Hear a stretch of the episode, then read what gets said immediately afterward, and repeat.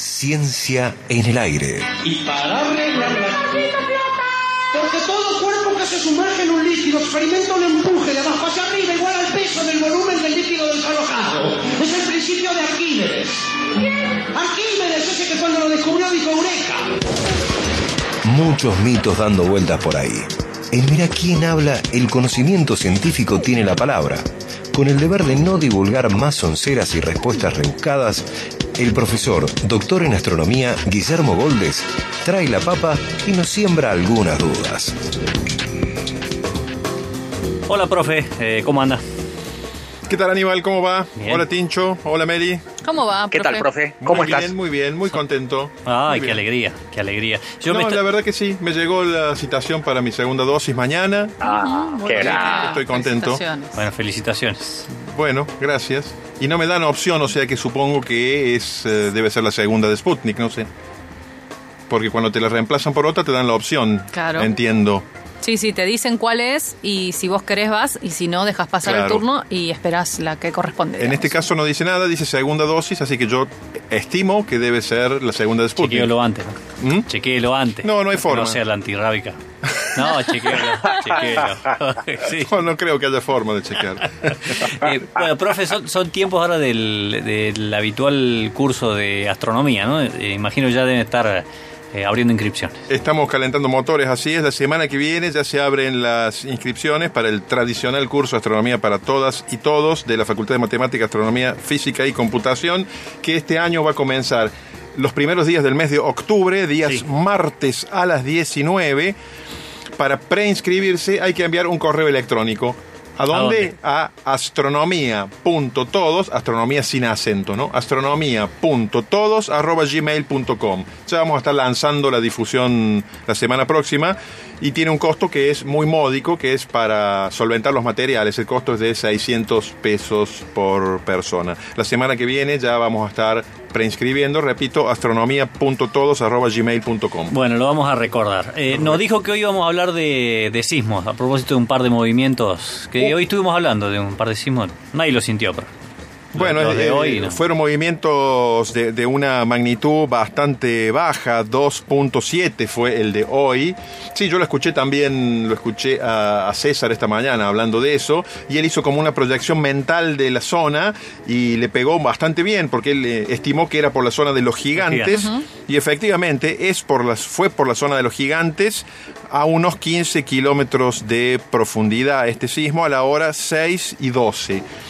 Eh, la, la mayor, la mayoría de la gente no lo percibió, yo tampoco lo percibí. Yo aclaro que desde que yo me mudé hace dos años, dejé de funcionar yo como una especie de sismógrafo viviente, porque yo soy muy sensible a los Ah. movimientos, pero Sí. yo vivía en un piso 11 hasta hace Ah, dos años, claro. entonces Ah. lo notaba absolutamente siempre. Soy muy sensible a lo, cuando alguien mueve levemente el piso, yo ya me estoy dando cuenta enseguida. Ahora que vivo Muy útil para su oficio, ¿no? muy útil para todos los oficios, muy útil para todos los oficios, sí, sí, cómo no, cómo no. Por lo menos uno se entera un par de días antes.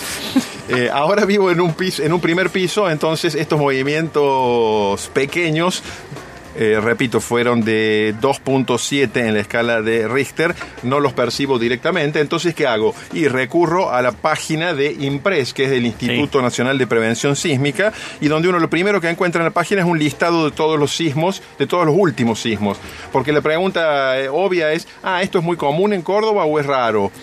Y entonces yo entré a la página y hoy hasta las 8 de la mañana, hasta las 8 de la mañana, 1, 2, 3, 4, 5, había listados 6 sismos en el día de hoy en la República Argentina. Ahora probablemente haya alguno más. La mayoría son poco intensos, ¿no? Eh, todos los días hay muchos sismos en la Argentina y en todas partes del mundo. La mayoría, repito, son poco intensos, de baja magnitud. Pero hoy hubo uno en Córdoba y ayer, acerca de las 18, hubo otro en Córdoba, del otro lado de los gigantes, en la zona de Taninga, Salzacate. Esa es una zona, eh, la zona del Valle de Tras la Sierra o, y Pampa de Pocho, donde están los volcanes. Sí. Es una zona de, de frecuente actividad sísmica. No digo todos los días, pero prácticamente todos los días hay eh, actividad sísmica. Y eso algo que ver tiene también con la presencia de allí los volcanes eh, antiguos, digamos, ¿no? esos volcanes que estuvieron activos hace unos 5 millones de años. Lo que hay que pensar es que siempre que hay una cadena montañosa en cualquier lugar, hay alguna falla, alguna falla geológica cerca, porque la montaña indica un plegamiento de la corteza de la Tierra y eso se produce donde hay fallas. Lo que pasa es que las fallas, las líneas de fallas que hay en la provincia de Córdoba, que las hay, no son fallas que atraviesen toda la placa tectónica de arriba a abajo.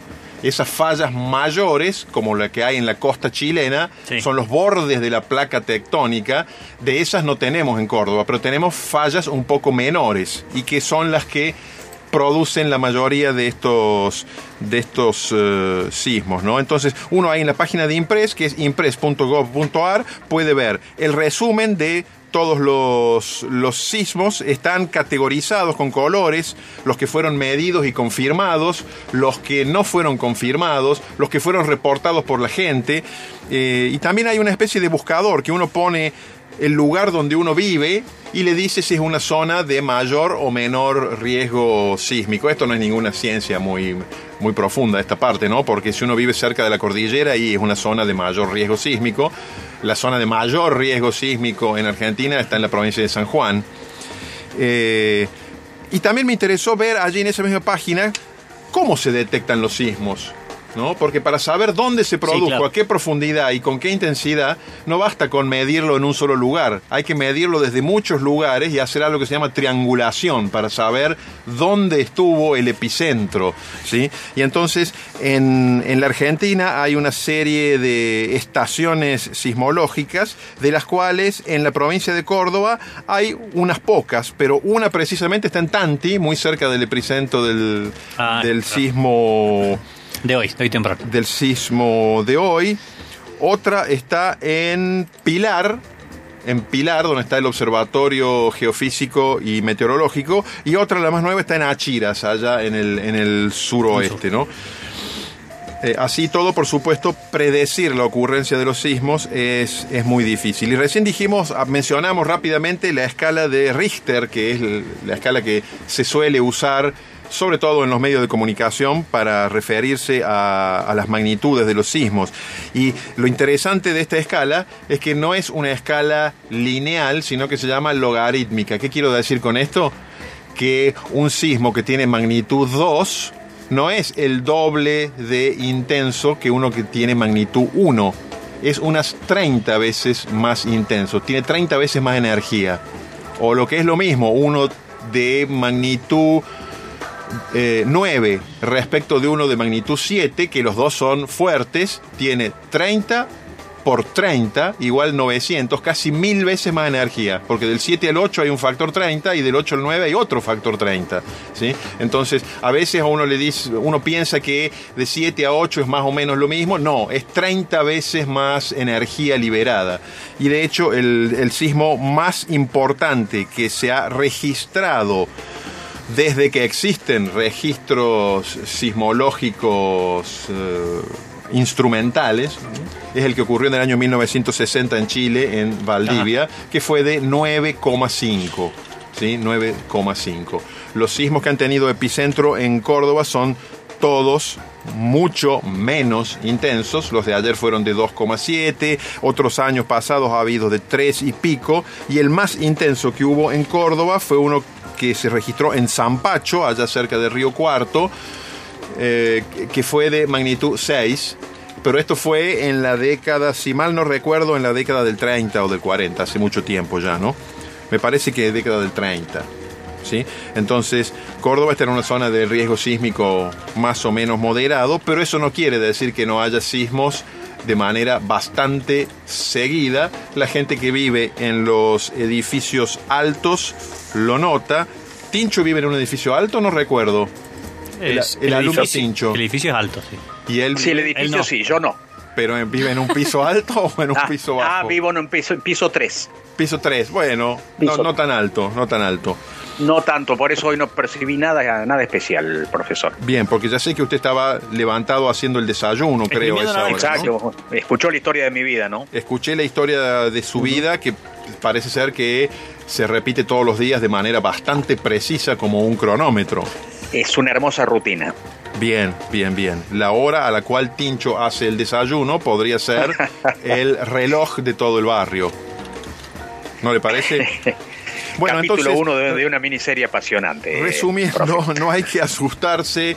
Eh, en Córdoba hay movimientos sísmicos, son poco intensos en general porque Córdoba no está cerca del borde de la placa tectónica que ocupamos, ah, sino bastante al medio. Y como regla general, quienes están cerca de la cordillera, sobre todo en la parte media de la cordillera, San Juan y Mendoza, San Juan, La Rioja, Mendoza, tienen un riesgo mayor. A medida que uno se aleja hacia el este, el riesgo se va haciendo moderado. Y si uno vive, por ejemplo, en Buenos Aires o en Montevideo, y el riesgo es realmente muy, muy bajo el riesgo de sismos, ¿no? Porque hay otros como la invasión de carpinchos de las cuales no voy a hablar. Sí, o los mismos habitantes, ¿no? De esos lugares. También son un riesgo importante.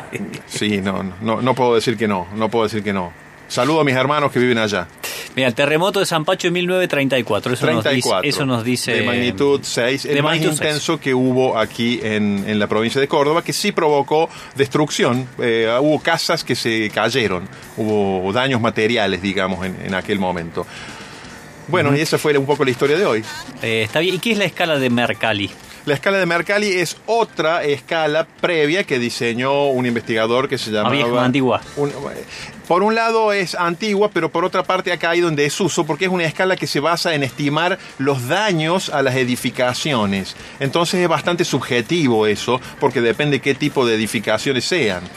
Y es para casos más severos, claro, se entiende. No, no, no necesariamente es para casos más severos. Es una escala que se usó mucho tiempo. Yo recuerdo cuando yo era chico, muchas veces los medios hablaban de la escala Mercalli, pero es, mucho más subjetiva, digamos. La escala Richter es un poco más objetiva. De todas formas, los geólogos para sus estudios utilizan otra escala que es mucho más objetiva, que se llama...